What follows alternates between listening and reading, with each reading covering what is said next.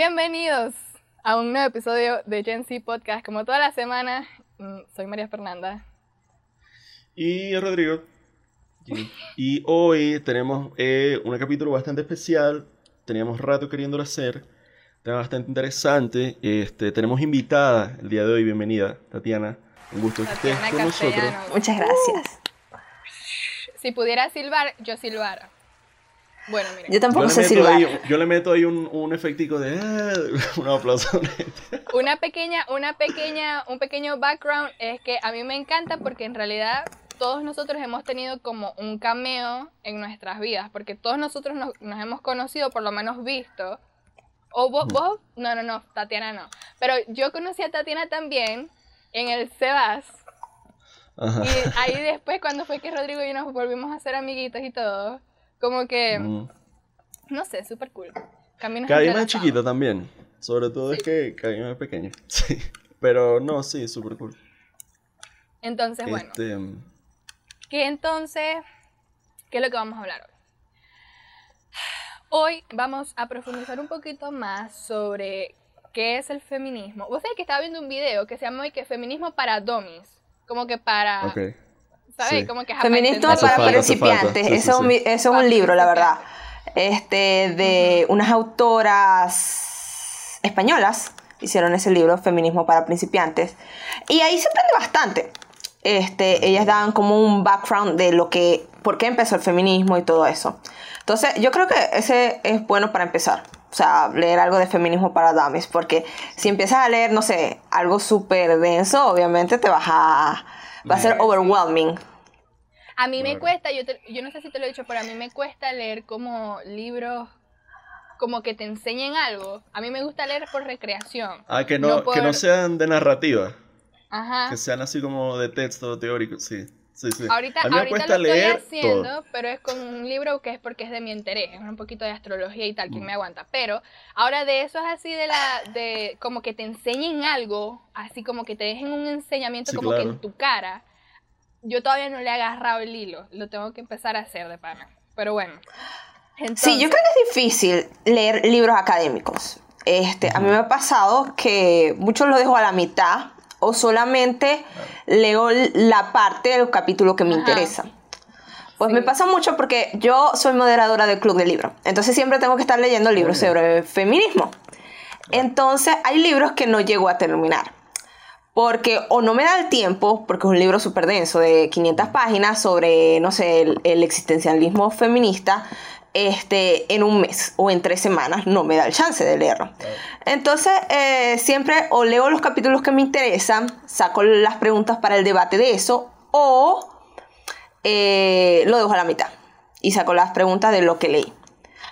Hace poco, por lo menos el jueves siguiente, vamos a tener un club de libro bastante interesante porque va a ser el primer club de libro que hago presencial. Eh, y es sobre eh, el feminismo es para todo el mundo, de Bell Hawks. Fue un libro bastante fácil de leer y te deja muchas enseñanzas, muchísimo, porque te explica por qué el feminismo es para todo el mundo y por qué es un bien mayor. Coño, que eso, eso lo hablamos en el, en el capítulo pasado que hablamos de eso, precisamente, que existe esta noción para muchos tipos, ¿no? Para muchos hombres de esta clase que, que, que sienten, por no leer, por no informarse, que el feminismo es como una suerte de machismo inverso. Y que en lugar de buscar igualdad, lo que busca es como... Sí, sí, como, su- como que súper negativo, lo ven como algo súper malo, cuando... What the fuck, sí. Sí, y yo creo que pues eh, al vivir en una sociedad y estamos criticando patrones sociales, muchas sí, personas claro, tienen estos sesgos ya. Sí, Incluso sí, nosotros mismos tenemos estos sesgos internalizados que hay que desconstruir y es un trabajo de todos los días. Em, en este libro leí algo que era muy cierto, que una mujer que ondea la bandera del feminismo y aún no se deshace de estos sesgos, eh, termina siendo una amenaza para el feminismo, porque termina dando un mensaje que no es del feminismo. Entonces, hay que, creo que ahorita hay que tener mucho cuidado con estas ¿Y eh, cómo es eso? personas. Ejemplo.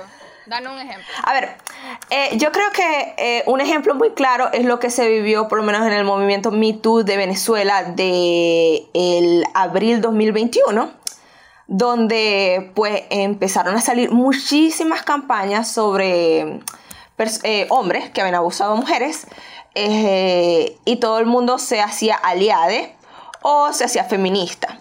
Luego, cuando había que expulsar a esos hombres de la sociedad o hacerles eh, recordar que estos hombres habían hecho algo malo, estas mujeres hacían las consecuencias de. Estas mujeres eran mujeres las que hacían, mm, se sellaban los labios y no decían nada. Creo que el baterista de la vida Bohem fue uno, el guitarrista de Anaquena, eh, Gabo Ruiz también, y muchas mujeres apoyándolos.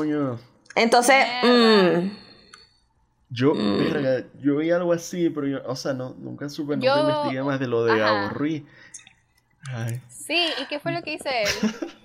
Gabo Ruiz lo que hizo fue esta práctica donde eh, se quita el condón sin consentimiento de la pareja y creo que le pegó eh, una enfermedad de transmisión sexual a la otra chica. Este, la otra chica es una fotógrafa que yo sigo desde que yo tengo como 14 años. Este, eh, sus redes son Miss Whitey. Ella se llama Claudia de Lima. Este, y es bastante conocida en Caracas. Entonces creo que frecuentaban los mismos círculos y después de él haber hecho eso, seguía como acosándola. Entonces yo creo que fue, o sea, siempre que me hablan de Gabo Ruiz, siempre hago como que, mmm, yo no olvido. Entonces, mm. muchas personas olvidan se hacen los aliados en ese entonces, y olvidan, y eso es algo que va totalmente en contra del feminismo, porque no estás tomando las riendas del asunto, no estás eh, llevando a cabalidad todo lo que prometiste llevar a cabalidad o defender. Además que también olvidas que, por cada acción tiene su consecuencia, ¿me entendéis? No es que porque tenés carita bonita o qué tal, no te, va, no te va a caer la misma consecuencia de tus acciones. Ay, yo no sabía eso. Yo sí había visto algunos, pero no, no me había sonado como los nombres familiar, familiares, como Gabo Ruiz o un baterista o algo así. eso me pasó hace tiempo con dos comediantes, pero americanos. Era súper fan Louis C.K. y Chris D'Elia que yo era súper fan, veía todos los especiales, si hubiera podido ir a un en vivo, a un live, lo hubiera hecho. Y después se destapan esos peos. Y para mí fue difícil dejar de consumirlo. Para mí fue como que mierda. ¿Por qué coño hiciste esto? Qué cagada. Ahora no te puedo seguir viendo porque, claro. O no te puedo seguir viendo tranquilo. Exacto. O sea, va en contra de lo que se supone que en lo que yo creo y tal. Entonces, o sea, claro, sí. Yo creo porque es directamente, cuando se habla siempre de esto de cancelar es dejar de consumir a la persona para que deje de recibir este incentivo económico. Es dejar de verlo, es dejar de ir al show. Yo no iba a los shows, pero dejar de verlo, dejar de... que claro, no es como que haga la super diferencia, pero sí se notó, por ejemplo, en el caso de Louis C.K., que su carrera sí se vio afectada, porque la gente lo dejó de ir, a ver los shows, lo dejó de ver en Netflix.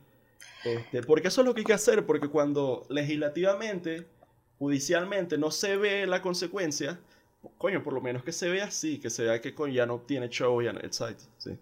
No, sí, este... Mm, a mí me pasó mucho con James Franco. O sea, dejar de, confundir a James Franco para mí fue... Buen ejemplo. Y las películas de Harry Weinstein uh, me dolió mucho porque tiene como 100 películas que me gustan. Pero claro la de Bradley Cooper con Jennifer Lawrence, esa de él. Ah, sí. Ah, es que yo no. Sí, yo sí lo, yo lo escuché porque es que él ha trabajado con muchas mujeres y muchos actores y actrices como reconocidos. Creo que hasta con Frida. ¿Vos sabés la, la película de Frida? De Salma Hayek. Sí, claro. Creo que él tuvo que ver algo ahí con eso. Él fue productor. yo, ajá, y él como que. Él fue el que como que incentivó a Salma a estar en pelota en la película.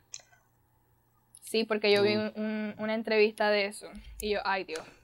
Pero, o sea, eso es que nosotros, esto también toca otro tema que nosotros ya lo hemos hablado aquí y ya es como que de repente las personas que son entre comillas normales o el público como que ponen un altar a las personas o actores, ah, actrices, lo que sea, directores y tal, porque pueden tener un talento, pueden tener un don y de repente se les olvida como que no importa que esta persona haya hecho eso porque moralmente es superior a nosotros, porque es capaz de hacer arte, no sé, como Sí, o sea, pareciera que responden a distintos estándares morales y la gente, sí, Chris Brown, chica Chris Brown.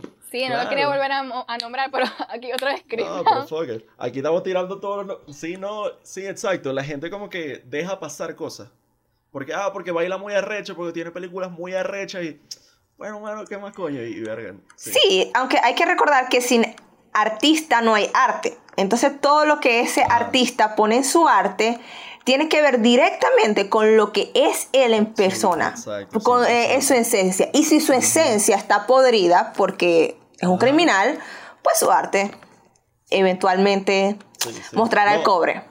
Ahorita que mencioné eso de que hizo a Salma Hayek desnudarse en una escena, se habla, no me acuerdo dónde lo vi, que donde en las películas donde hay como escenas de sexo muy explícitas, muy incómodas, se cuestiona por qué el director decidió hacer eso. Porque las ve, porque él está ahí. Claro. Y si quiere la repiten 10 veces. Y está entonces ahí siempre viendo está y como el... morboseando la mierda, claro.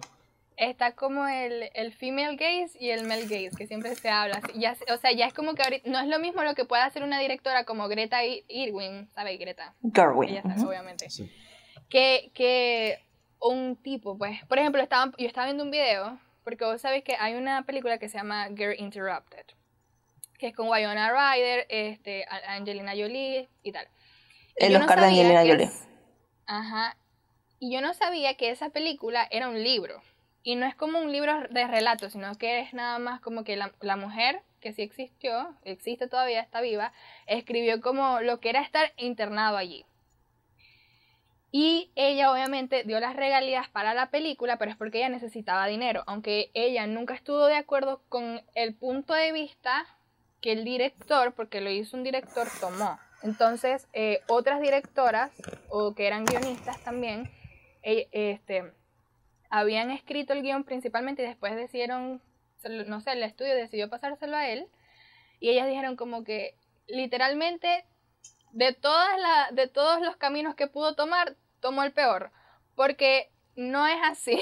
no, el libro no trataba con esa visión, no, no se refería, porque él hizo como que ver que Wyona, o la actriz, pues, la, el personaje, ella estaba ahí porque nada más tenía como una crisis de identidad o algo, no, no profundizó, fue como muy superficial, como que, ay, esta niña es rica, no tiene nada, como que menospreció el sentir o quizás el problema mental que tenía el personaje, como que, bueno.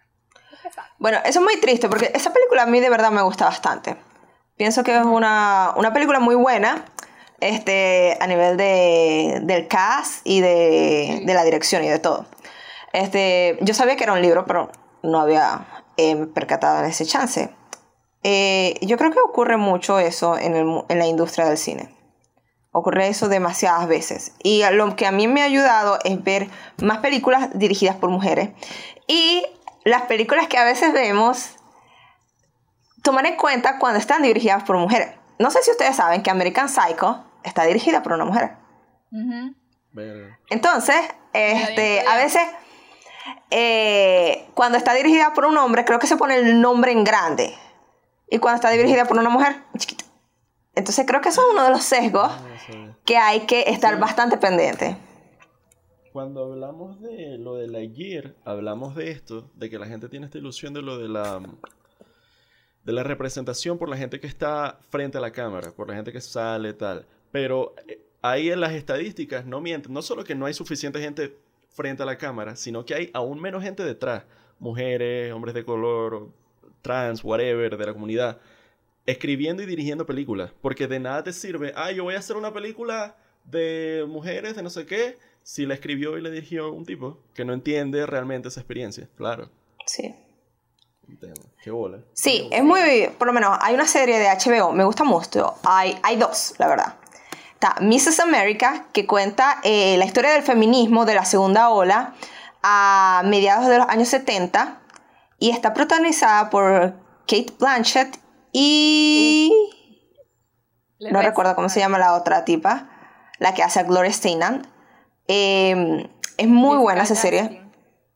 No, no, no, no es Jessica Chastain. No, este, luego la busco. Y también está May I Destroy You, que es una serie dirigida, escrita y producida por una mujer trans, que cuenta su historia de abuso. Qué bueno. Claro. Entonces, es más, May I Destroy You creo que se ganó un Emmy por mejor miniserie. Sin embargo, yo esta, con esto hago un disclaimer que si tienen algún background de abuso o estos temas son demasiado sensibles para Ah, ustedes, no lo vean. sí. No lo vean porque la verdad es una serie muy fuerte. Bueno, Marisca, vos sabéis que yo andaba viendo para informarme, para hablar, porque yo sé que Tatiana ya tiene más conocimiento que, que nosotros en el tema porque ella trabaja, o sea, bueno, vos te dedicáis a eso, está ahí en el grupo Girls of Venezuela, etc. Que por cierto, no sé por qué yo no estoy en un grupo, no sé por qué, yo no sé por qué, todavía no sé. Yo aquí cuestionando la vida, ¿me entendéis? Pero ok, decisiones. Después hablamos. Entonces, me puse a ver un video que estaba como en eso de la búsqueda de feminismo para domis y tal, como un poquito de la historia del feminismo, porque nos pasa, o quizás a mí me pasa, para ya llevarlo un poquito a un ámbito más personal, que yo empecé a ver que yo era feminista como ya mis 20. Tengo 21, o sea, como el año pasado, casi a los 19, 20, por ahí, porque yo antes yo no entendía qué era eso, como que yo, o sea, porque siempre en, en la media te muestran como las mujeres en México destruyendo cosas, eso es el feminismo, como lo ponen como mal, le dan una mala publicidad, mala media, y eso no es eso. Eh, no, no es, no se trata sobre eso, y además tampoco yo sabía de la historia de dónde es que viene, qué, cómo, ¿me entendéis? Entonces, nada, yo estaba viendo, no es que tengo la historia completa, eh, como que fui anotando algunos highlights, como que hubo varias oleadas, hubo dos, eh, dos Cuatro. o tres, cuatro, ajá, cuatro, sí. Entonces, a ver. Espérenme, tengo mis anotaciones. O sea que lo, lo que me gustó mucho es que empezó a ver, no, no anoté de la primera oleada, porque como que evidentemente lo que me llamó la atención es que en la época eh, del siglo XIX creo que era, por esos lados, era ya viejo, antes de que el- cuando habían esclavos, las mujeres tenían los mismos derechos que los esclavos, ¿me entendéis? O sea, no importaba que igual, o sea, no- ni siquiera importaba tu raza, como que tu posición social, eh, estaba segregada en la sociedad, como que bueno, vos no sois nada o nadie si no tenéis un esposo. Que eso lo hemos visto tanto en las películas que a nosotros nos gustan, bueno, a mí me gustan mucho, como las películas de la época de Jane Austen y todo lo demás. Como las mujeres en realidad desde muy corta edad se tenían que buscar un esposo o entrar a la sociedad para que sean reconocidas por tener un esposo que ella estuviera en sociedad o que o que no sé, fuera ya alguien para que ella entonces fuera alguien por la aprobación de la sociedad con ese marido que ella iba a tener. Entonces, bueno, no sé, hay nombres como Virginia Woolf, que fue una escritora bisexual, que eso a mí me voló la mente, o sea, ella era abiertamente bisexual, tenía relatos en, sus en sus libros y tal, eh, de personajes Que también. la gente. Hay gente que cree que eso se inventó casi en el 2015, que esa verga es nueva y que es una moda. Sí. Y o sea, los cojones que tienes, o sea, bueno, los ovarios, mejor dicho. Mm. mm, mm, Yo misma corriéndome.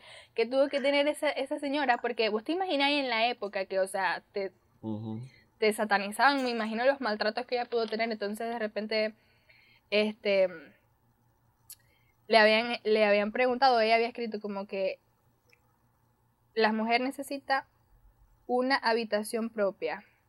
¿Qué es lo que necesita una mujer para ser escritora? Bueno, una habitación propia, libertad e independencia económica. Y eso era lo que ella tenía. Ella tenía su cuartico y tal. Lo malo es que ella después, ella como que se... Pero ajá, mm, ustedes saben. También pasó la revolución femenina en, hasta en la moda, ya con Coco Chanel. Ajá, eso ya fue como que después de la Primera Guerra Mundial. Cuando ya empezaron a ver que como que obviamente los hombres se fueron a la guerra, las mujeres quedaron, las mujeres quedaron haciendo los trabajos de los hombres, o del el trabajo. Entonces ya empezaron a ver como que, ajá, ahora porque la ropa se tiene que ajustar no nada más a la estética, sino que tiene que ser funcional, tiene que ser, ya tiene que ser cómoda para las mujeres también, no nada más que los hombres pueden estar en pantalón o con ropita más liviana. Mm, Los corsets también ya se fueron, porque los corsets, a pesar de que ahorita ya es súper estético, antes era por de opresión. ¿Me entendéis? O sea, como que todo tiene como un símbolo súper loco, súper interesante. ¿Qué más? Hasta que después a mí me dio... Ajá, y aquí, como que donde yo quedé más como que wow. Que había una señora que se llamaba Simone, Simone de... De Bois. Está en francés. De, Simone de Beauvoir. Ajá. Sí. De la Sociedad Francesa en el 1940, que ella sacó El Segundo Sexo. Es un libro. Y es ahí lo que más me llamó la atención a mí aquí, de que...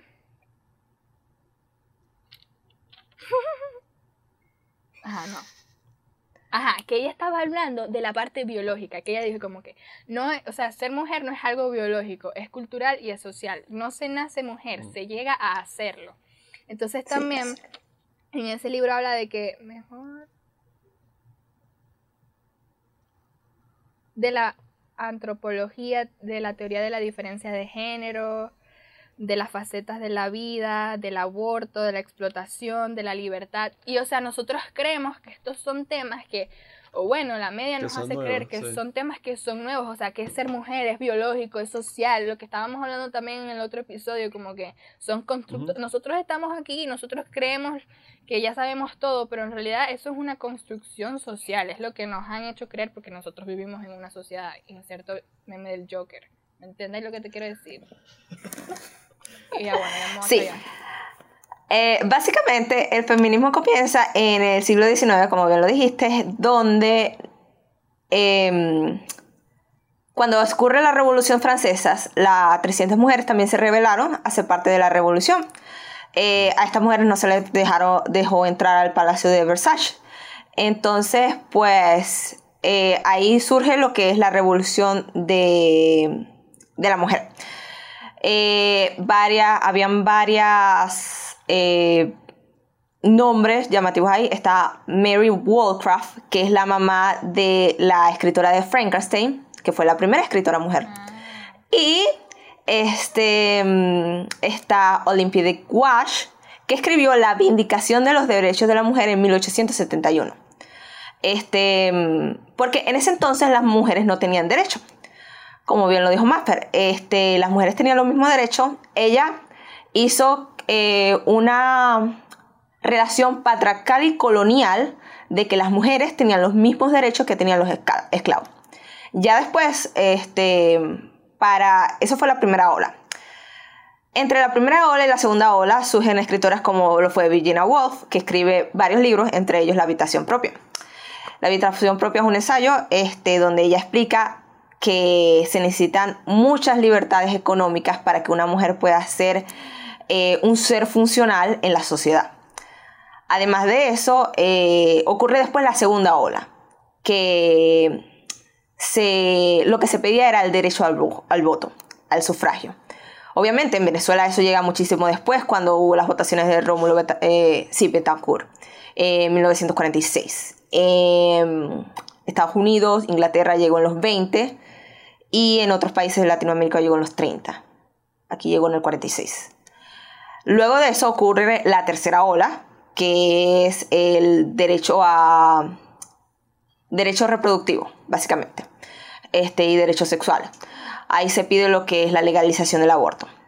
Este, ahí está Betty Friedman, Gloria Steinant, y ahí sale lo que es las antifeministas.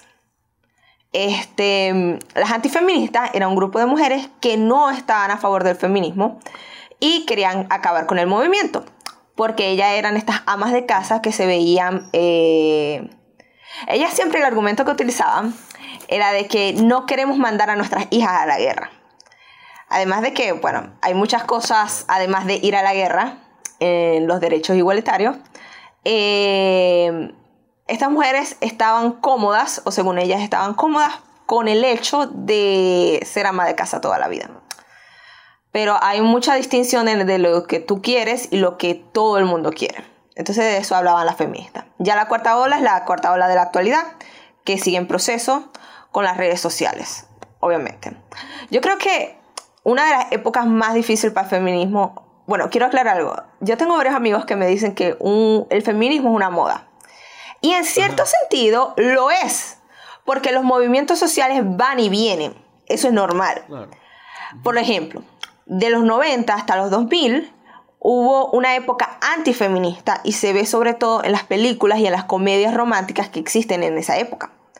Ser feminista en los 90 era algo muy extraño. No hay casi tratados o no hay casi cosas que aludan bastante al feminismo, ya sea en la cultura pop en general. Es más, eh, creo que todo lo que se empieza a ver de feminismo es después del 2012, después del 2015 porque ya empieza a haber otra con eso de, o sea, yo me acuerdo de lo que yo me acuerdo que yo vi en media y tal, fue lo de Times Up, lo de sí, de Hollywood cuando empezaron con eso. Sí, fue todo el movimiento Me Too, que también obviamente eso fue este se desapó gracias a la feminista, todo este esta cadena de casos de abuso sexual. Entonces era bastante difícil ser feminista en esos momentos, en esos tiempos. Es que sí me acuerdo que había, o sea, había esa representación negativa de que siempre la, que se trataba como cuando, como no, que los hippies, que es una verga loca, que no saben sí, era ese pedo, en películas viejas, en series viejas, en series, en vainas, en comiquitas, que salía la tipa y era como que era toda loca, sí, sí. Sí, era, creo que también viene de la parte de que cuando, esto lo vi en un podcast de se llama Esto es Nutrición. Este es el único podcast que escucho, además de ustedes. Eh, son dos nutricionistas venezolanas. Eh, ellos hablaban de que las mujeres dejaron de luchar por sus derechos para entrar a un gimnasio y hacer ejercicio. Y entrar en un canon estético. Entonces, eso fue ya a comienzos de los 80, cuando empieza Jane Fonda a hacer todo esto de los aerobics. Eso cuando se puso eso de moda. Em, y empiezan los 90 con esta onda de ser toda skinny, de entrar en un canon social para ser este, aceptada. Y por eso está la satanización, porque las feministas estaban en contra de este tipo de cánones. O sea, todo está relacionado. Todo está relacionado. La raza, eh, los derechos este, de la mujer, eh, incluso la nutrición está relacionada a todo eso porque de eso se trata la interseccionalidad. Todos este, tenemos... Eh, la interseccionalidad es esta forma de, de practicar, más bien, esto es una forma de practicar la antropología, de ver cómo varios problemas pueden crear sistemas de opresión para un grupo en específico. Es decir, si lo llevamos a cabo, no es lo mismo ser una mujer blanca que tiene cierto tipo de opresión a ser una mujer negra. No es lo mismo ser una mujer negra con dinero a ser una mujer negra pobre. No es lo mismo ser una persona trans con poder adquisitivo a ser una persona trans sin poder adquisitivo. No es lo mismo ser negro con dinero a ser negro sin dinero. Por eso, eh, Kane West puede decir que la esclavitud fue algo que debió pasar y Caitlyn Jenner puede decir que la, la transfobia no existe. Entonces, estos son el tipo de cosas que nos hace ver la interseccionalidad. También hay un término llamado la feminización de la pobreza, que es por, en resumidas cuentas, por cada hombre pobre que existe, existen cinco mujeres en pobreza. Esto se debe a todos los patrones culturales que llevan a la mujer a quedarse en casa, a sufrir estados de precariedad y que no tiene acceso a hacer su... Sí.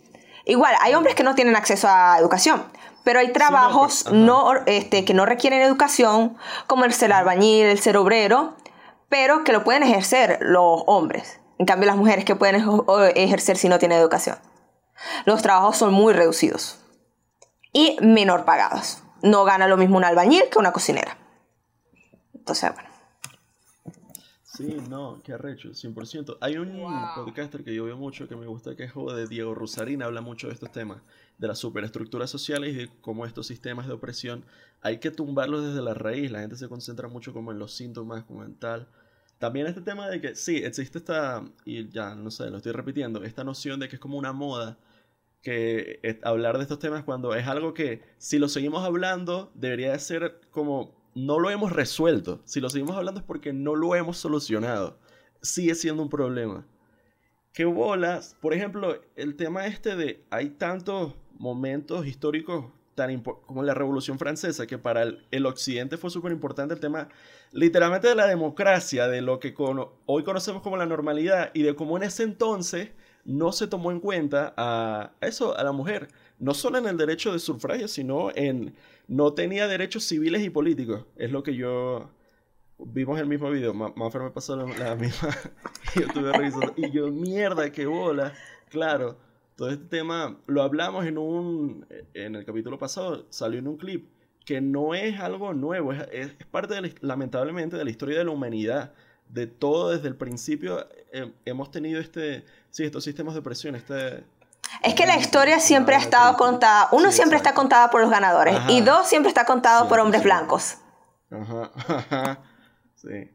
Este, este tipo, Diego, también habla mucho de eso y de cómo desde, por ejemplo, los derechos humanos, de cómo el derecho humano se escribe desde la perspectiva del hombre blanco heterosexual con propiedad y que aquel que no formara parte de eso no necesariamente podía disfrutar de esos derechos, porque sí, o sea, derecho a la educación, claro, todos tenemos el derecho humano a la educación, pero ¿quiénes tienen acceso realmente? Sí, es una mierda loquísima. derecho al trabajo, derecho al trabajo honorable, que donde tú puedas desarrollar todas tus capacidades.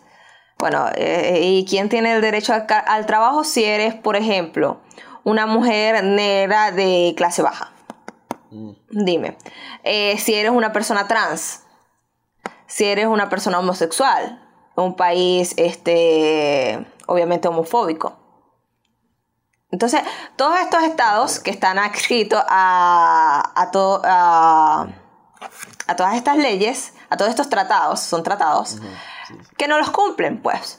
Porque hay gente que dice cuando, por lo menos cuando yo hablo un poco de, que hay derechos y que hay que cumplirlos, este, me dicen, no, es que eso tiene tilde, me dicen como que tengo tildes de izquierda, como si yo fuera comunista. Ah, No, Entonces, como si fuera algo malo. segundo, que no saben y que lo único que traducen es a ah, chavito. Es de, marico, no tenéis ni puta idea de historia, shut the fuck up. Exactamente. Entonces, es como que no, lo que pasa es que los estados tienen deberes que cumplir a todos estos tratados que son donde ellos universalmente firmaron. Porque nadie obligó a estos estados a firmar estos tratados. Estos estados firmaron esos tratados y por lo tanto tienen el deber de ofrecer... Eh, garantizar estos derechos, ¿sí? Sí, como el acceso a la educación, el acceso a la salud, el acceso a un trabajo digno, honorable, todo eso. Incluso el acceso a, a toda la igualdad ellos... Claro, hay igualdad de condiciones. Hay igualdad de condiciones. Y esto se aplica sobre todo si eres mujer y si eres una persona que perteneces a la comunidad LGBTQ y A+. Eh, donde todos estos tratados pues se ven obviamente afectados porque los estados no los cumplen. Porque cumplir estos, estos tratados sería aceptar una deuda que, tienes política, sería pedir disculpas. con un, claro. Con toda una población de, bueno, no sé cuánto la población. Poco se habla de que la mujer es mayoría en el planeta, por ejemplo. Hace poquito leí que son el 51% de la población mundial. sí. Entonces ni siquiera es como que sea una minoría. Y, bro, o sea, ¿qué estamos haciendo? ¿Sí? Sí, claro. Obviamente somos una mujer, es que nacen más niñas que niños en el mundo. Eso es, bueno, nacen más género XX que XXY, por así decirlo. Este, sí. Em, bueno, hay otra cosa que quería hablar sobre, ah, la satanización del movimiento. Obviamente, este, las redes sociales están muy polarizadas. O sea, eso es algo que va a existir. Eh, y sabéis que pasa mucho, que mucha gente se encierra en, estos, en estas burbujas de información. Un carajito de 15 años que se encierra en un grupo de mierda, posteo, no sé qué, le van a podrir el cerebro y nunca va a salir de ahí. O sea, no va a salir de ahí ser humano funcional, entendiendo de esto como lo que realmente Y son la gente que hace chip posting de, jaja, miren a esta tipa, pelo verde, no sé qué. Sí, sí o sea, eh, yo tuve un alumno eh, que le daba, o sea, le daba clases particulares, él venía a mi casa y una vez vio una de las calcomanías que tengo en la laptop. Y él me preguntó, de verdad, muy interesado, qué era el feminismo. Porque él decía que en Facebook él no entendía Y yo le dije, es que no vas a entender por una red social donde Sí, todo no. está polarizado. Y le No, expliqué, Una red social que promueve eso a propósito para el stickiness, que promueve la, la discusión, la polarización. sí. sí, eh, bueno, hacer feminismo en la era 2.0 obviamente es difícil, bueno, siempre ha sido difícil, pero obviamente es difícil porque te enfrentas con estos comentarios negativos siempre. Uno, o sea, si haces feminismo o ciberactivismo, estos son mis tres tips para ti. El primero, no hacerle caso a los comentarios negativos. Es decir, si alguien te comenta, no le respondas. No le respondas porque estás alimentando su ego. El segundo, al ciclo. sí. ajá, el segundo es no borrar ese comentario negativo porque genera engagement. Mira, Sí, chama, claro. mira, tocaste aquí un tema. Vos sabéis que Mr. Rodrigo aquí, no sé qué... Él se, Bueno, él le- chao, no, aquí le da- Lo triguea, lo triguea. A mí me sabe a culo. A mí no me importa. Mira esta broma. Vos sabéis que hemos estado teniendo algunos episodios que son, no sé, chama, yo no sé si es que uno sin querer está haciendo activismo cibernético, pero es porque simplemente es algo en lo que uno cree y por eso es que lo hablamos, porque si yo no creyera en lo que estoy diciendo, no, te- no tengo base, no tengo sentido, no quién soy, ¿me entendéis? Entonces, Y ni siquiera te importaría. Mm. claro, O sea, no me pondría a ver videos y a buscar información ni nada, ¿no? Entonces, hemos hecho dos. Uno de ser pro vida, pro, pro choice. Y el otro, eh, feminismo sin una mo- moderadora como está Tatiana aquí, que eh, tiene más información que nosotros. Porque, ajá, nosotros primero freestyleamos y después buscamos a YouTube, alguien que YouTube sepa más. fuente, YouTube. Entonces, nosotros hemos tenido eh, los clips, yo saco los clips, veo cuáles son, pues, que sean como que decimos un punto más fuerte o algo que, que vaya a llamar la atención, ¿me entendéis? Hay gente que le va a gustar, hay gente que no le va a gustar. Entonces, de repente nos pueden seguir en TikTok y en Instagram, subimos reels cortos de un minuto o de menos de un minuto. Y de repente hay hombres, no voy a asumir su sexualidad, pueden ser heteros, qué sé yo, que vienen y se ponen, como que si hablamos de los anticonceptivos, por ejemplo, un tema acá, que los anticonceptivos me parece una de las cosas más machistas que hay, por- porque, o sea, la, la, la industria farmacéutica es una mierda, para empezar por ahí. Entonces, ha sido muy, muy opresivo con la mujer, porque entonces viene y estamos hablando como que, ajá, no puede ser que en el siglo XXI, 2022, que en el año que estamos, no, no exista un anticonceptivo para la mujer que no tenga tantos efectos secundarios o que no, no sea tan, ¿me entendéis? Tan intrusiva en tu cuerpo y tal, y no sé qué, no sé cuántos. Y que para los hombres el que más hay es el condón. Y, de, y aún así que sea 90% efectivo, no sé qué, todavía los tipos tienen la cara de tabla a decir que no se lo van a poner, o se lo quitan sin su consentimiento, o se pone con la guaona. ¿Me entiendes lo que te quiero decir? Porque para ellos, ellos nunca son culpables. Entonces, vienen a decirme, un tipo dijo, está en el comentario ahí, yo no lo pienso borrar, no lo, mm, no lo respondí, porque es que, que, what the fuck. Me es que de pana. A decir, es que, no, es que lo que pasa es que no hay conce- anticonceptivos para los hombres más allá del condón, porque es que eso les causa enfermedades mentales a los hombres, les da depresión, les puede dar suicidio, se pueden suicidar y no sé qué.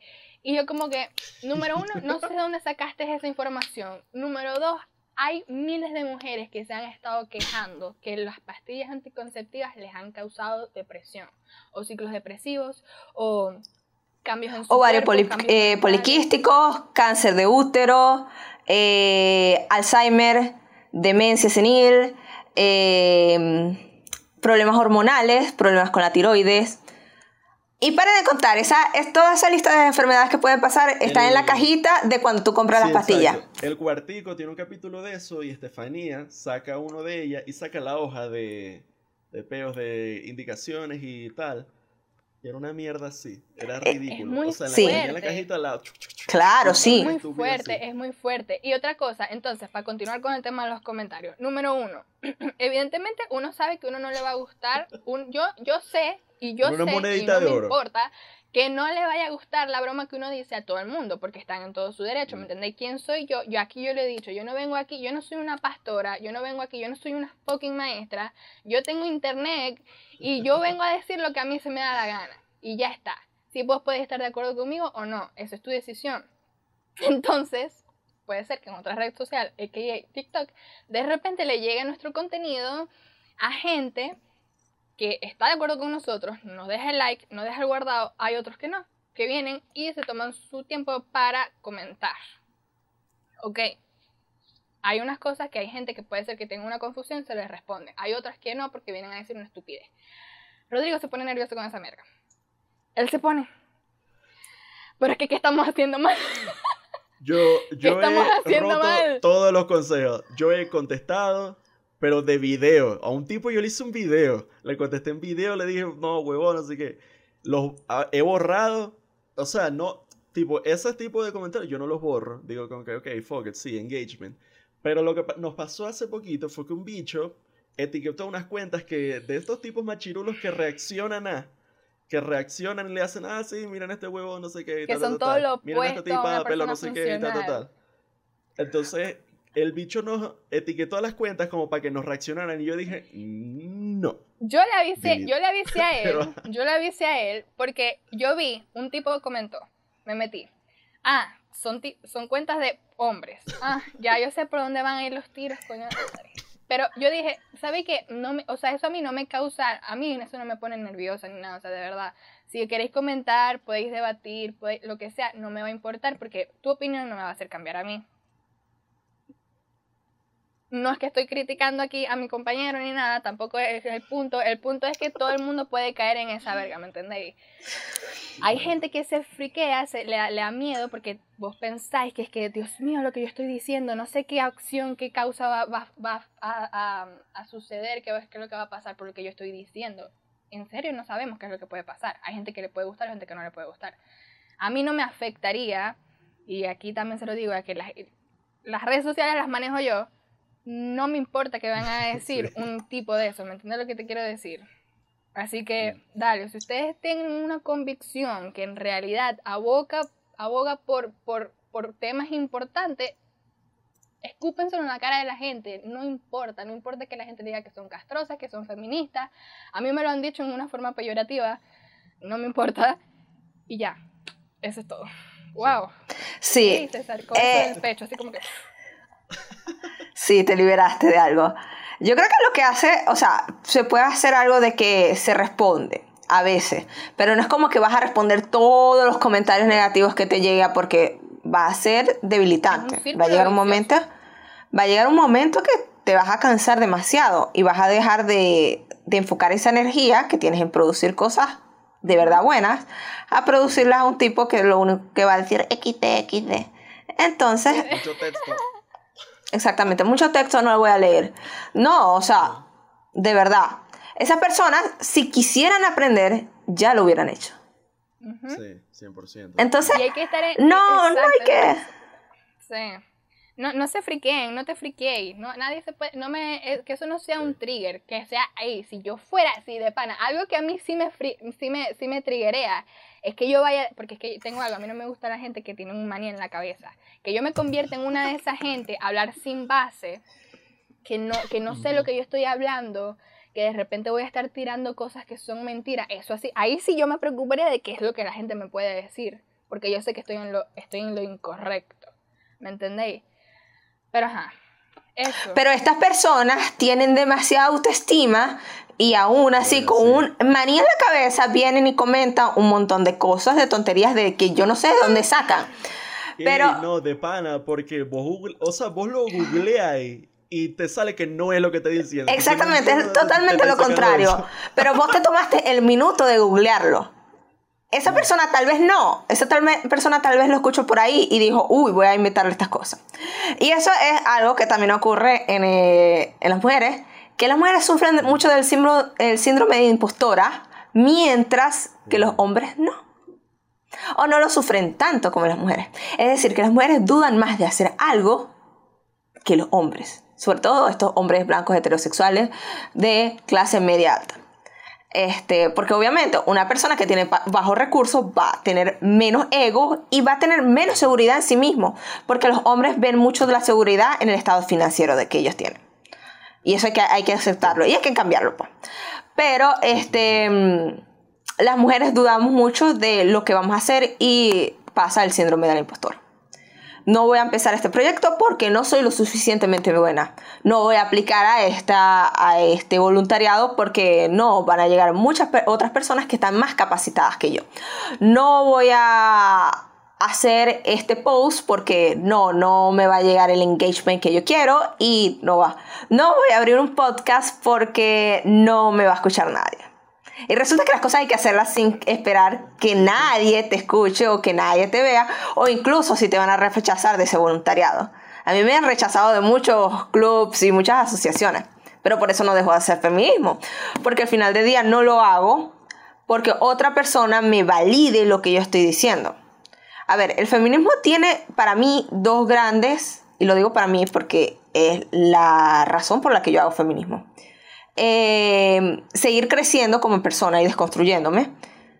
Que esto creo que deben tenerlo todas las feministas porque el proceso de estar en el feminismo es una desconstrucción constante.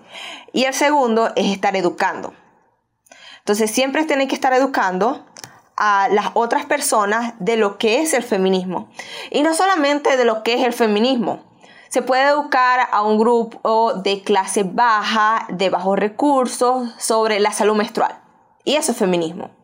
Se puede educar a un grupo de mujeres desempleadas de clase baja de lo que es eh, eh, educación financiera. Y eso sería feminismo. Se puede educar a un grupo de hombres sobre la educación sexual y reproductiva. Y eso sería feminismo. O sea, el feminismo viene de muchas formas y hay muchas desconstrucciones que hacer. Eh, nosotros, las otras personas, tal vez las otras personas tienen cosas, más cosas que desconstruir de nosotros. Y tal vez una señora de 60 años que lleva 30 eh, años haciendo feminismo, tiene muchas cosas que, mm, muchas menos cosas que desconstruir que yo que tengo más cosas que desconstruir porque me hace falta vivir.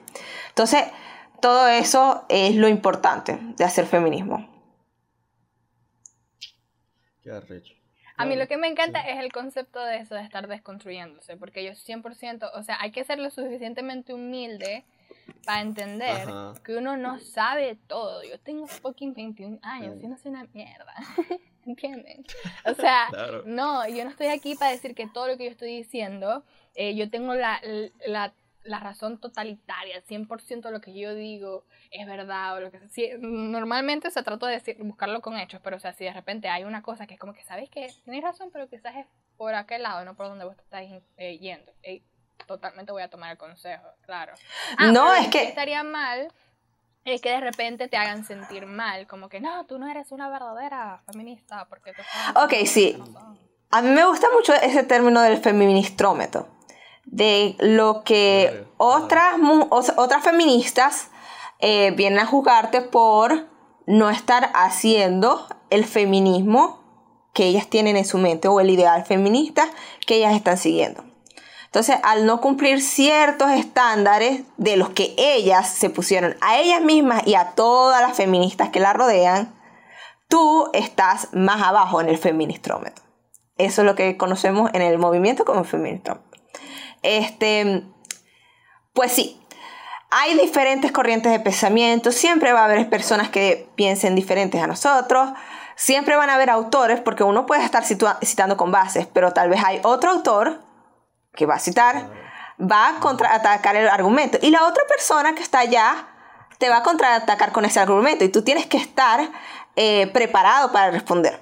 Por eso es muy difícil hacer un debate, por eso es muy difícil hacer un buen debate. Porque eso que vemos en los comentarios de Facebook, eso no son debates. Ah, eso no son debates. Un debate tiene una estructura, tiene un argumento, tiene todo este tipo de... Dos huevones hablando por Discord debatiendo de, del aborto. Yo, yo de verdad no sé usar Discord y a estas alturas de la vida me da miedo preguntar. es como una agujero negro. Porque...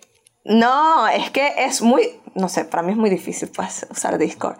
Eh, y bueno, yo creo que lo importante es siempre seguir aprendiendo y siempre seguir cuestionando las cosas que damos por hecho. Porque a veces damos por hecho de que hay cosas que son así. Pero ¿y por qué son así? todo, claro. Sí. Y obviamente es cansón. Llega un momento que uno está agotado y es cansón. Pero siempre, creo que tiene, siempre tiene frutos. Yo una vez estuve muy, este, angustiada o me sentía muy cansada de hacer feminismo. Y me acuerdo que para ese entonces yo quería como que no ser activista por los derechos de la mujer. Que pues para quienes no lo saben, eh, mi sueño es trabajar en estas cosas de trabajo social y dedicarme a los derechos de la mujer, pero con una interseccionalidad en nutrición. Así como lo hace Susana Rafali, que es una activista, eh, es nutricionista, eh, ha trabajado con UNICEF, ha trabajado en varios países de África y ella es activista por los derechos de la mujer y por los derechos trans en Venezuela, una de las mayores exponentes del feminismo acá en Venezuela. Entonces yo estaba dando por o sea, yo ya no quería ese sueño que tenía en mí. Y mi hermana vino y me mostró un TikTok. Mi hermana es TikToker, por cierto, tiene 15 mil seguidores. Y a todo el mundo le digo como que mi hermana es TikToker, tiene 15 mil seguidores. Este, y me mostró un TikTok de cómo ella se sentía muy, a mí no me gusta usar esta palabra, pero creo que fue la palabra que usó ella, empoderada. Este, cuando hablaba conmigo, porque ella decía que ella aprendía mucho, de lo, eh, ella se sentía como una super, una super girl cuando hablaba conmigo porque se sentía empoderada. Entonces eso son el tipo de cosas de aliento que a veces te deja el movimiento. Hay muchas cosas malas. Hay muchísimas cosas malas, sobre todo en redes sociales. Y no solo en redes sociales, en diferentes esferas sociales donde te puedas encontrar. Muchísimas, muchísimas. Mujeres que, por ejemplo, este, es muy difícil a veces debatir con diferentes líneas del pensamiento feminista. Por lo menos las feministas radicales piensan que el coito heterosexual es igual a una violación. Entonces, ese son, o sea, para mí leer eso es como un poquito ofensivo. Este, y también leer que la psiquiatría no tiene base científica. Entonces son el tipo de cosas. Ese es un, un libro que se llama Radical Feminist Liberation, que escribió Bonnie Barshot. Y son el tipo de cosas, o sea, es feminismo igual, sigue siendo feminismo. Eh, son el tipo de cosas difíciles de leer porque tú no estás en esa línea de pensamiento. Y así es todo, yo creo. O sea, Sí, no, eh, obviamente en cualquier movimiento, cualquier cosa va a haber este extremismo de lado y lado, van a haber estas fuerzas opuestas enfrentándose todo el tiempo, sí. Sí. es que También están las personas... Ah, claro, por supuesto. Que siempre lo llevan como a los dos extremos, como que o es todo o es nada, y es como que, verga, pero tampoco así, ¿me entiendes? Sí, es muy difícil, la verdad. Es muy difícil hacer política, es muy difícil hacer activismo y es muy difícil hacer eh, activismo por los derechos de la mujer.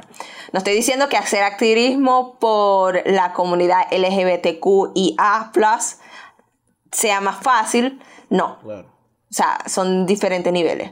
No estoy diciendo que hacer activismo por el medio ambiente es más fácil, no. Mm. Son diferentes niveles. La gente, la, y bueno, la gente está muy acostumbrada a que escuchan algo y creen que, o sea, también yo creo que todos los movimientos tienen que, ser como más comprensivos, porque no si nada más estamos hablando de uno, no significa que es igual a estar eh, quitándole peso al, otro tipo de activismo. Yo creo que todos tienen sus niveles de dificultades, pero como en este caso estamos hablando del feminismo, tienen sus challenges, sus desafíos igual que el de los otros yo creo que, o sea, como que en una perfecta comunidad, en un perfecto mundo, todos nos llevaríamos así como hippies, así como que, eh, vamos a abrazarnos todos. Todos seríamos amigos y hornearíamos torta los fines de semana. Sí, sin tener que buscar como que el lado negativo de todo, ¿verdad? Como que ya, todos, todos pues trabajamos para crear una comunidad mejor. Mm.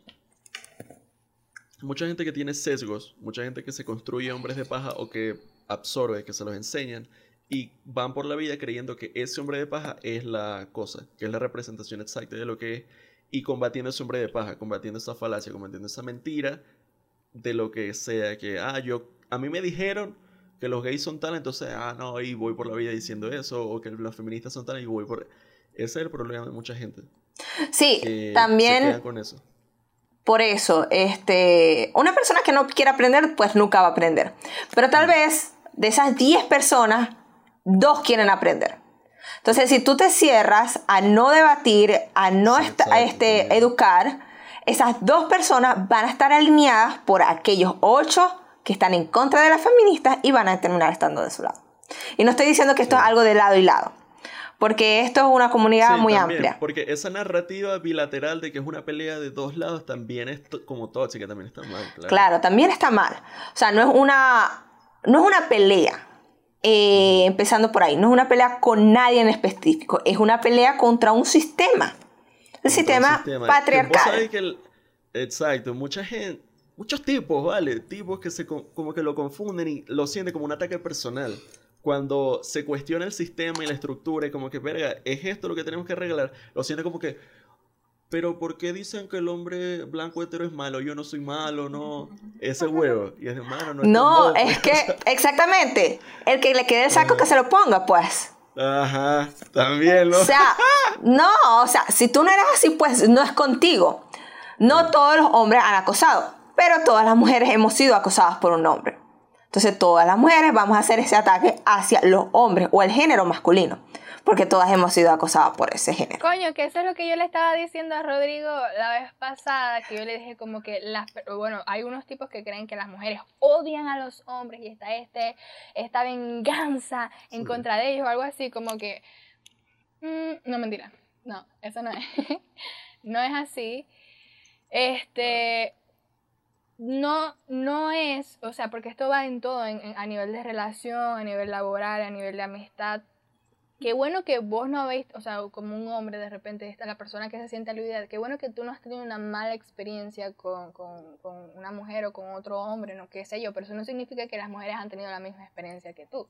Entonces, no es que hay un odio en contra de los hombres como raza, como, como género, como, no sé, como identidad de género, no, no, no, no, sino como que dentro, dentro, no sé, 10, de cada 10 hombres de repente ha tenido mala experiencia con 7, ¿me entendés? Y puede ser que se Mm. cree una, gene- una generalidad, eso está mal también general, no, no es como que todos los hombres son malos, ya lo sabemos, pero no necesariamente todos son buenos también, ¿entendés? Entonces hay que reconocer. Le- a la gente le cuesta pensar, a la gente, la gente ya no quiere pensar, chama. La gente quiere que, la, que como que como, como los pájaros, que coman la Sí. comida, se lo, lo muerden y tal, y se lo pasan a ellos. Así. Eso pasa en redes Claro, sociales. pero no 100%. Información, sistema de valores, la gente quiere eso. La gente tiene un youtuber favorito, ultraderecha, verga, y quieren que le escupa la vaina para repetirlo, ¿no? Eh, o sea, yo, yo vi un post de un carajo, no sé si era bait o no, pero era el video de Dross de la él, ya tengo opinión. Sí, no, claramente hay gente que vive así. Que Claro. ve la mierda y ya tengo opinión, esta, mi opinión me la Pero es que esto no escupo, nada más, repito. esto es como, o sea, siempre, esto, la historia siempre se repite porque lo podemos también, o sea, este mismo Cíclica. sistema que estamos diciendo en redes sociales pasa en las iglesias, en las religiones, siempre ha pasado. Claro, o de repente claro, con los 100%. presidentes y las cosas, Sí, ¿me sí, entendéis? sí, sí. Siempre ha pasado. O sea, es como, literalmente, es como... Es un sistema de adoctrinamiento que se viene repitiendo desde que tú tienes acceso a la educación, donde vas a una escuela, repites lo que tienes que hacer, haces un examen y ya con eso Lo mismo te pasa con lo que te repite un político, con lo que te repite una persona en la iglesia, y por eso todo. Entonces, Hasta ahorita que te lo hizo un youtuber, ¿sí? 100%. Exactamente. Entonces, ya el problema va, o sea, tenemos todo este sistema que está jugándonos en contra. Pero está el análisis crítico, ¿sabes? está tú el- el pensar. criterio propio, vale. sí. O sea, Mm. voy a decir mi opinión personal, obviamente. O sea, tú puedes tener una, una opinión, ¿sabes? Tú puedes pensar, tú puedes analizar, tú puedes unir uno más uno son dos y googlearlo y darte cuenta que uno más uno son dos porque, no sé, Stephen Hawking lo dijo también. O sea, también son ese tipo de cosas que las personas no piensan. Y no, es porque yo aprendí que en el colegio, si yo sembraba una cara no pues me iba a salir una- no no, Ah. ¿sabes por qué? Por- porque eso es lo cómodo. Pero es que, Eso es lo cómodo para exacto, esa es la, Porque la zona para de confort, el status quo. Esa es la cosa. Y hablando de comodidad. Exacto. hablando de comodidad, es importante recordar que activismo que no incomoda no es activismo. Mm, Todo lo que nos incomoda, de alguna u otra medida, es porque nos está cambiando sesgos eh, ideológicos, patriarcales, sociales, que tenemos internalizado y que tenemos que trabajar en ello. Esto es muy común. Feminismo que no incomoda no es feminismo. Todas estas chicas que vemos que hay girl power, que eso, que hacen un feminismo, esto lo llamaba Bell Hooks feminismo de poder, donde estas mujeres que son súper poderosas tienen, donde la manera del feminismo solamente porque les conviene. Este, no voy a decir ninguna, yo no voy a decir a nadie aquí, pero hay mucha gente ondeando esa bandera ahorita, porque es lo que vende. Entonces, hay que estar muy pendiente de eso. O sea, no vas a consumir un, un contenido de esta influencer que te dice que tienes que levantarte y trabajar. Porque tú eres una girl boss. Y pensar que eso es feminismo. No. Porque vos sabés Que de hecho ya el, el- el este término sistema- girl boss es- está mal. Yo, yo esto lo, lo aprendí también. Claro. El término de girl boss está mal porque no necesariamente, o sea, cuando es un hombre vos no decís men boss, es como que es el jefe y ya está. Porque con una mujer tenés que decir como que Claro. eh, chica jefa, ¿me entendéis? Ya está intrínseco, ya es jefe y ya está. Sí, Ese es un tema bien chimbo porque es algo, siento que lo he visto en el podcast, lo he leído, de adoctrinamiento bajo el sistema neoliberal en el que crecimos, donde el valor de una persona se mide por su por su patrimonio, por su network, por ese tipo de cosas, entonces como que, ah, este tipo vale tanto, esta tipa vale tanto, entonces esta tipa es más feminista y más arrecha y más girl power porque tiene no sé cuánta plata. y claro, sí, porque tiene, porque claro. salió en la portada de Force cuando tenía Ajá, 25 años. Ajá, ajá. sí.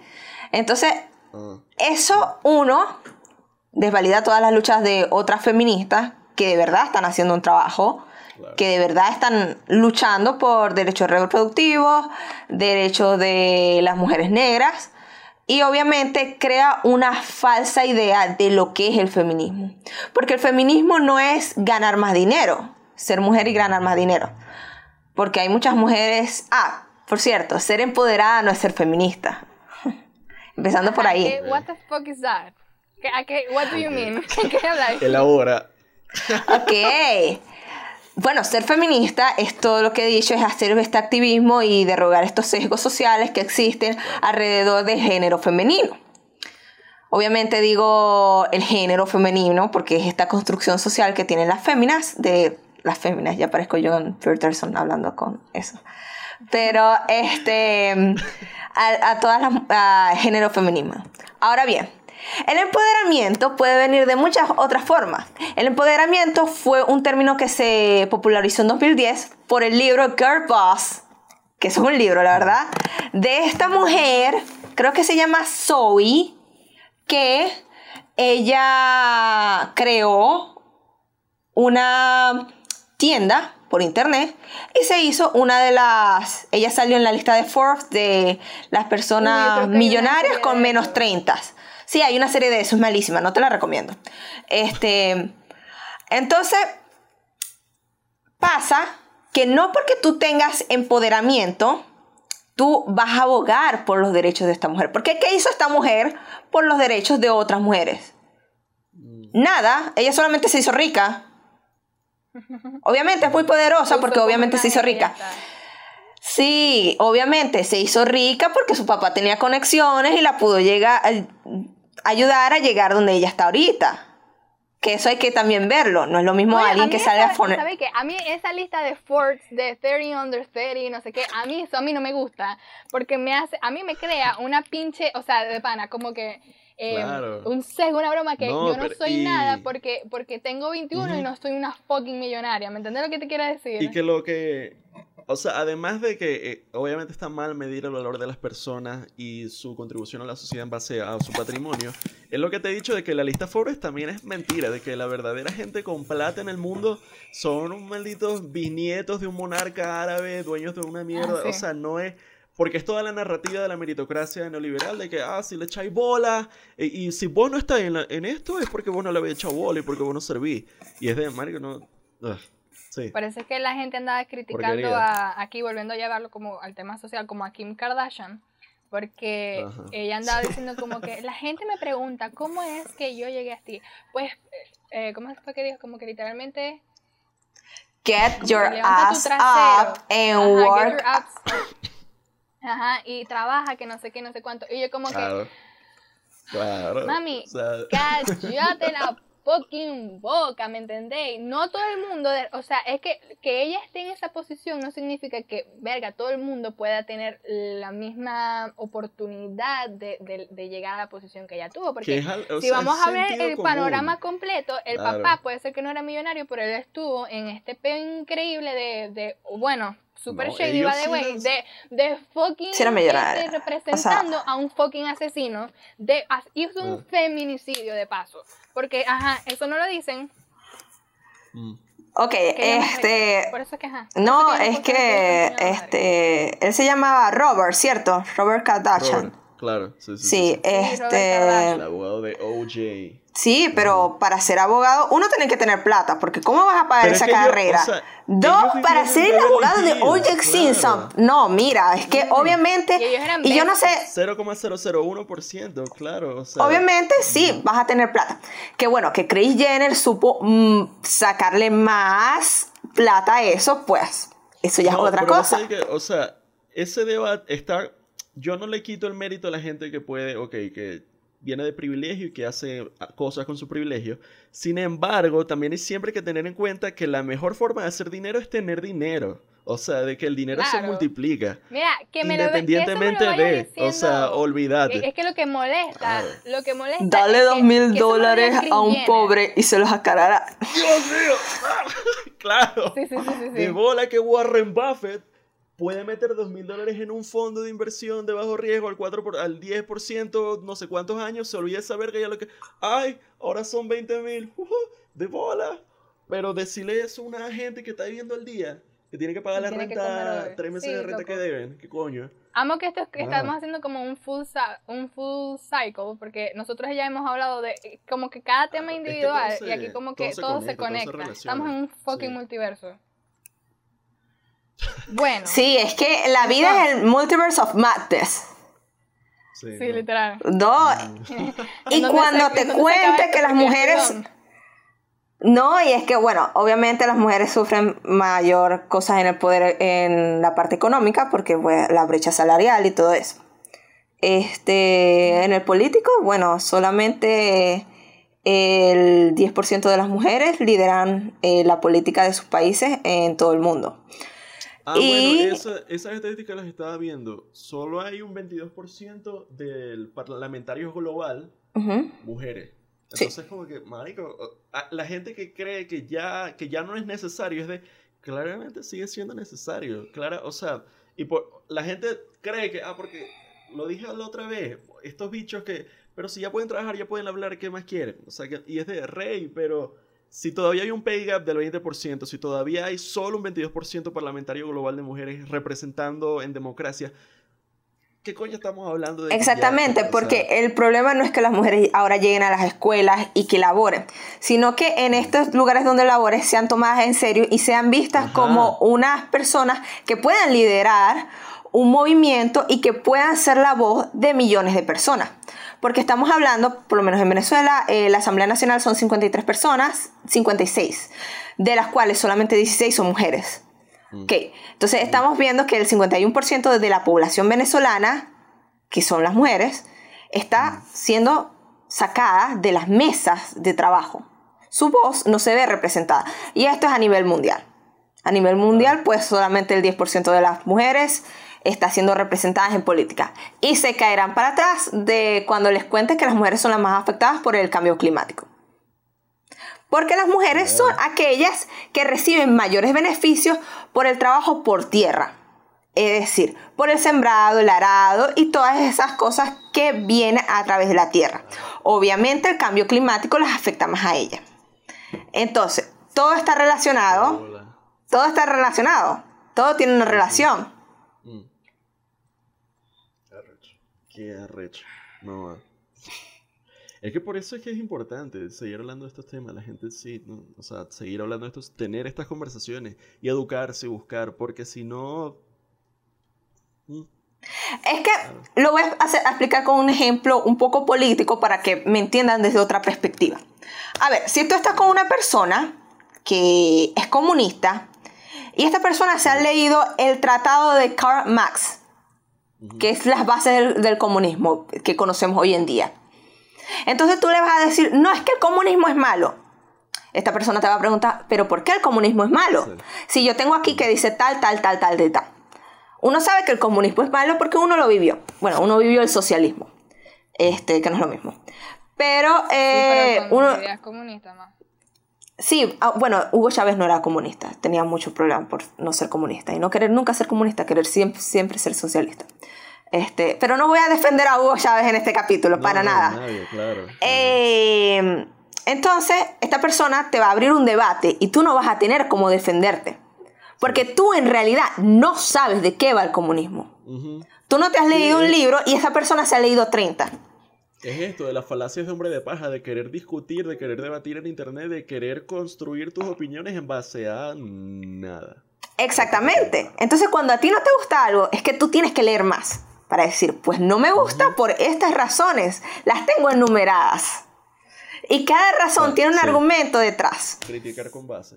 Exactamente. A mí no me gusta, por ejemplo, no lo sé. Eh, yo empecé el feminismo cuando tenía como 14 años, pero yo no me consideraba a mí misma como feminista, porque bueno, obviamente lo veía en Facebook y veía todas estas cosas polarizadas. Entonces yo empecé, yo decía, no, que las feministas, que esto, que eso no es verdadero feminismo. Que da-". Yo me considero a mí misma antifeminista. Pero por eso es que yo empecé a buscar sobre qué era el feminismo, porque yo no sabía. Claro, sí, sí. Y de todo lo que eh, conllevaba. Y fue que me volví a mí misma feminista. Si yo no hubiese tenido esa guerra interna, jamás hubiera llegado a estar, a aprender lo que sé hoy. Entonces es nunca ser tibio, yo creo. Coño, Dios mío, no me acuerdo cuál es la cita de Dante, que siempre la, la iba poniendo por ahí. De. mm, Sí, de eso, de no ser tibio, de en, en situaciones de crisis moral tomar un lado y defender los ideales, no ser. ay, no, no, En situaciones de crisis moral, si no tomas un lado, estás eligiendo el lado Eh. del opresor. mm, Eh, algo así iba. Entonces sí, básicamente eso. Entonces yo creo que no terminé de decir esto, pero el tercer advice, y este es el último, de si Ujú. quieren hacer un activismo femenino con Sí, política de género o un activismo medioambiental eh, de la comunidad LGBTQIA+, o cualquier tipo de activismo, político, religioso, comunitario, cualquier tipo, nunca lo dejen de intentar. Mm, Nunca dejen que los comentarios malos que generan engagement eh, los paren. Nunca dejen de hacer eso. Porque si eso es lo que ustedes de verdad quieren hacer, si es lo que de verdad quieren trabajar, pues háganlo. O sea, el mejor, el mejor día para plantar un árbol fue hace 20 años. El la segunda mejor oportunidad para volver a plantar ese árbol es hoy. Comiencen hoy. Aprendan hoy. O sea, busquen, así sea leyendo el feminismo es para principiantes o el feminismo de principiantes. Empiecen por ahí, empiecen por lo fácil, obviamente. No van a empezar leyendo el segundo sexo de Simone Beauvoir, porque obviamente no lo van a entender. O sea, a mí me cuesta entenderlo. Vos sabés que yo Porque- tengo una niña, una niña, no le doy clases y tal. Y entonces estábamos hablando de los libros favoritos y tal, yo sacando tema de conversación a los carajitos y tal. Este, y no, ¿qué tal? Que me gusta no sé cuál, no sé cuánto no está. Y una chavita me saca un libro de esto como Mujeres, era como un libro feminista así, o Mujeres eh, feministas, no sé qué. Una cosa así, no me acuerdo el nombre, pero la, la niña es jovencita y yo dije como que, coño, qué bueno que su mamá o su papá o su abuela, yo quién sé, la persona que se lo haya regalado, le haya regalado una lectura que de verdad le va, le va a servir de algo a ella, le- como que plantó una semillita ahí y ella se va a quedar como que, ah, bueno, buenos role models. Exactamente. En vez de crear un hombre de paja con el que va a vivir toda su vida y que lo va a acompañar como si fuera su amigo este, invisible, ella va a vivir con esa semillita que le plantaron. Porque no sé si era el Cuentos de Buenas noches para niñas rebeldes. Tal vez era ese. No. Eh, No, tenía 10 algo mujeres feministas de América Latina. También son muy famosos así. Ajá. Sí, que son cuentos de niñas o de niños o de niñes este, con esta eh, educación en base de género. Hay muchos libros así. El de aprender a decir no. Ese se llama La importancia de la palabra no.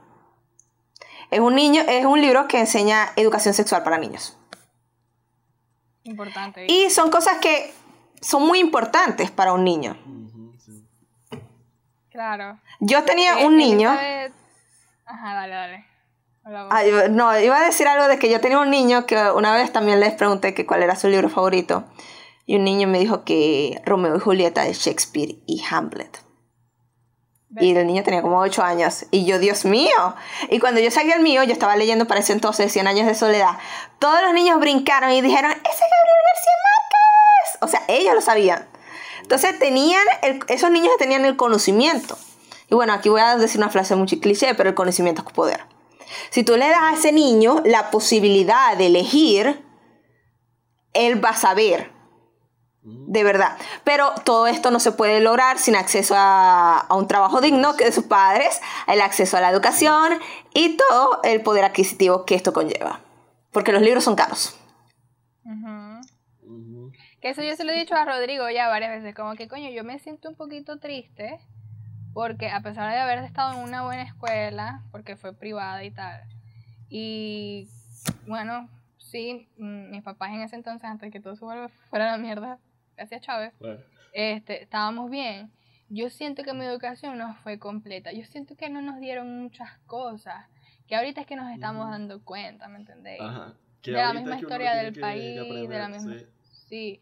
Y es como que, bueno, eh, igualito si no fuimos esos niños, por lo menos que estemos cambiando nuestro pensar ahorita y seguir aprendiendo y estar abier- abiertos a eso. Y con eso, chamos, cerramos el programa. I call the shots. Este...